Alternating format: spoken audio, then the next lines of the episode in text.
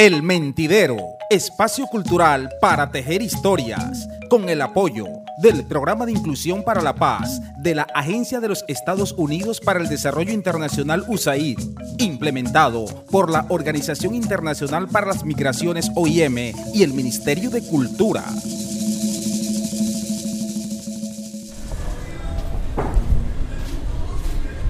Me encuentro aquí en este importante sector de Tumaco, un lugar lleno de historias y tradición.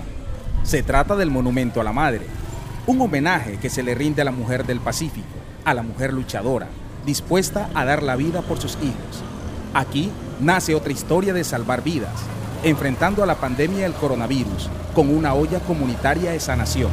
Está llena de plantas medicinales y hablaremos con su promotor, el doctor Héctor Antonio Angulo, experto en medicina tradicional.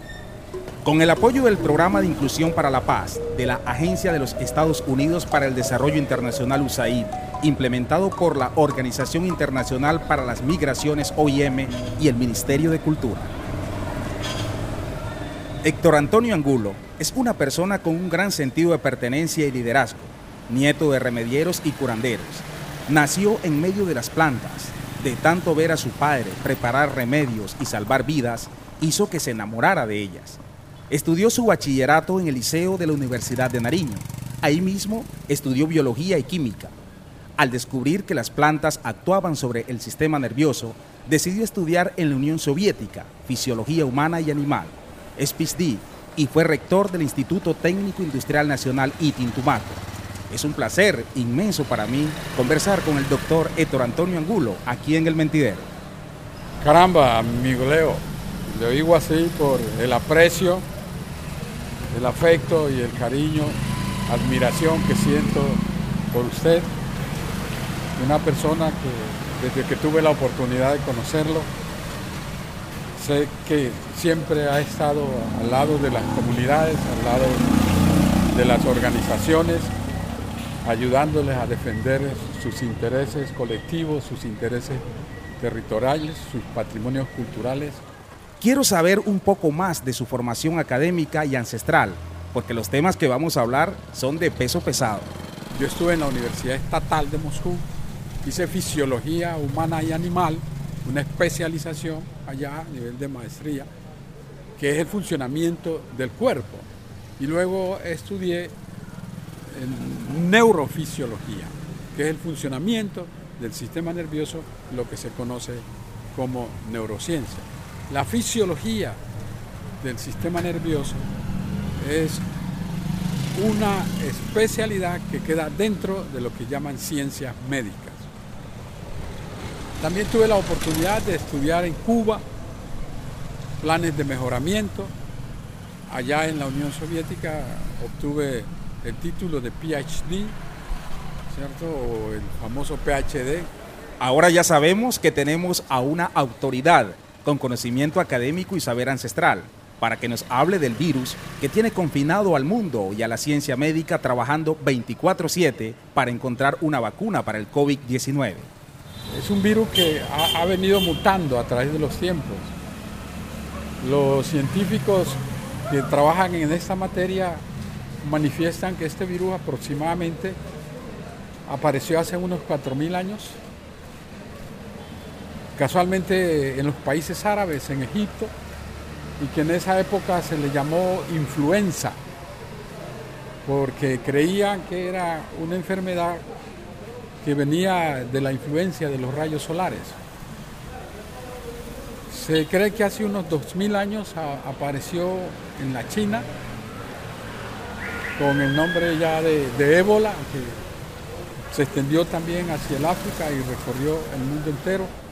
Hasta el día de hoy no existe una vacuna, aunque hay países como Estados Unidos, China y Rusia que dicen tener la vacuna, pero no están autorizadas por la Organización Mundial de la Salud OMS para aplicarla en seres humanos. Pero usted con la Organización Universidad de la Vida y de la Paz han encontrado una forma para proteger un poco a las personas usando plantas medicinales. ¿Qué hemos hecho nosotros? Sabemos que nuestra cultura ha sido siempre la medicina tradicional. aceptada por la Organización Mundial de la Salud como medicina tradicional. Nosotros aquí también decimos medicina alternativa, medicina ancestral, pero repito, la ONU la determina como medicina tradicional. Y es la medicina que han utilizado nuestros mayores, nuestros abuelos, nuestros antepasados a través de los tiempos para curar las distintas enfermedades que han aparecido en el Pacífico colombiano. Gracias a nuestros antepasados y a la bondad de la naturaleza, es que los habitantes del Pacífico estamos vivos. Doctor Héctor Antonio Angulo, háblenos de los métodos y de la forma que actúan las plantas medicinales en nuestro organismo.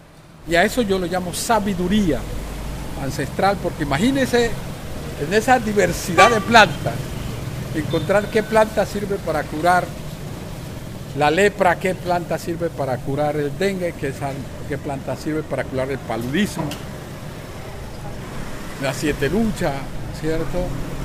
El ébola, la influenza, más allá, que, que para todo eso nuestros mayores se esforzaron en buscar y qué método era el más propicio para curar. ¿Sí? Si inhalación, si vaporización, si toma, machacada, hervida. Estoy mirando sobre el andén muchas plantas medicinales. La mayoría son nativas. Háblenos de ellas. Aquí tenemos el eucalipto. Ese eucalipto, por excelencia, es un broncodilatador. Lo que quiere decir que ante las afecciones gripales, ante las afecciones bronquiales, y de todas las vías respiratorias, entonces el eucalipto va a tratar de descongestionar, de limpiar las células que pertenecen a estas estructuras para que estas estructuras puedan funcionar bien. ¿Cierto? Ejemplo, aquí tenemos el yantén. El, el yantén es una planta que se ha demostrado tiene penicilina. Este yantén es antibacteriano. Pero la curiosidad me siguió invadiendo. ¿Cómo demostrar que estas plantas sí funcionan en algunas enfermedades? Podemos demostrarlo de esta manera. A nosotros nos pica el mosquito del paludismo, el anofeles, y ya no nos causa roncha a nosotros. No nos causa tumescencia a nivel de la piel. Y sin embargo, una persona de afuera que no haya estado expuesta tanto tiempo al zancudo, viene y le pica y le forma tremenda mota. En este momento siento un aroma que invade todo mi cuerpo. Estamos aquí en el fogón, que está echando humo. Miramos unas ollas paradas. ¿Qué contienen esas ollas? Aquí hay hojas de llantén, hay hojas de noni, hay hojas de almendra, hay hojas de guanábana, hay hojas de limón, hay hojas de naranja, hay hojas de eucalipto, desde luego que eh, nosotros tenemos como base el eucalipto, como la planta rectora, como la planta eh, de mayor influencia, porque está demostrado pues, científicamente que es la de mayor incidencia en la broncodilatación de todo el sistema respiratorio. Participar del ritual fue una experiencia maravillosa. Al inhalar el aroma por boca y nariz durante unos 20 segundos aproximadamente. Cuando estaba cerca del fogón la energía era totalmente diferente a la que tenía cuando estaba cerca de las plantas frescas. Quise saber por qué ese misterio. Porque allá están todavía en estado totalmente natural. Aquí ya están en estado de cocción que se le exige a la planta mediante el calor libere eh, sus sustancias, eh, sus proteínas, sus lípidos, sus carbohidratos, sus aceites esenciales que ella tiene y su principio activo. Entonces ya hay más componentes que allá no los liberas, pero acá sí los liberamos. El doctor Héctor Antonio hace un llamado a científicos, políticos, dirigentes, administradores para que contribuyan con la construcción del Centro de Investigación Científica. Para hacer las investigaciones necesarias que se requieren para demostrar ya desde el campo científico las propiedades que tienen nuestras plantas medicinales que aún no se ha investigado todavía y fortalecer lo que ya se ha investigado. Yo soy convencido de que en la medida que nosotros podamos profundizar científicamente en aprovechar nuestras plantas medicinales, podemos curar enfermedades que hasta el momento la ciencia no las puede curar. Con este potencial natural de las plantas medicinales, ¿cuál es la ventaja que tiene el Pacífico? Su ventaja está en las plantas medicinales. No hay vacuna. Entonces, que rápidamente haya una normatividad desde la Organización Mundial de la Salud, desde la, la misma administración, desde la dirección nacional, para que se puedan utilizar plantas medicinales que se ha demostrado sirven como broncodilatadores, sirven para mejorar los ambientes internos, la homeostasis del cuerpo humano. Ahora pasemos a la olla comunitaria de sanación. Está ubicada a un costado del monumento a la madre, donde una mujer se enfrenta a un león para proteger a su pequeño hijo. Héctor Antonio Angulo y otros colaboradores también se enfrentan a un feroz virus invisible llamado COVID-19 para salvar la vida de los tumaqueños. ¿Cómo contraataca esta olla comunitaria de sanación al virus?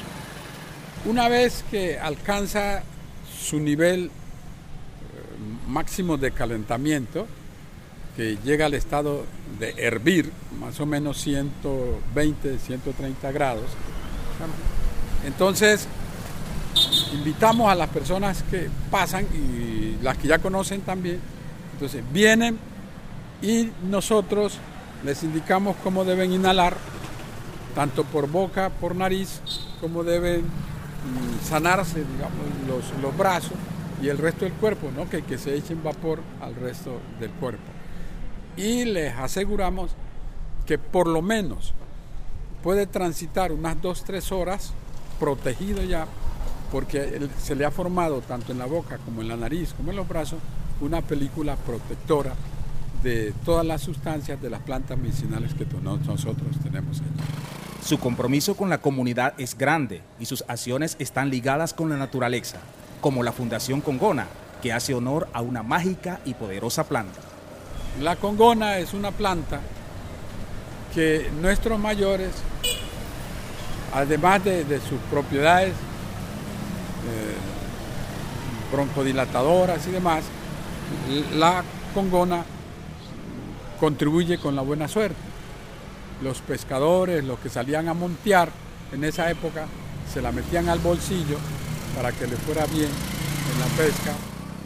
Bañado y protegido por las plantas medicinales, nos levantamos del mentidero. Doctor Héctor Antonio, conversar con usted ha sido la mejor terapia de sanación. Muchas gracias. Leo, de verdad es un honor agradecerle a usted, a su equipo colaborador y a todos los que conforman este eh, medio de comunicación radial de mucha acogida, claro, por la seriedad, por la tecnología que manejan ustedes, muy aceptado en la comunidad tumaqueña. Y me encanta haber tenido eh, esta oportunidad de conversar con ustedes y de dar a conocer el trabajo que venimos realizando un grupo de amigos de la Fundación Universalidad de la Vida y de la Paz. El Mentidero, espacio cultural para tejer historias, con el apoyo del Programa de Inclusión para la Paz de la Agencia de los Estados Unidos para el Desarrollo Internacional USAID, implementado por la Organización Internacional para las Migraciones OIM y el Ministerio de Cultura.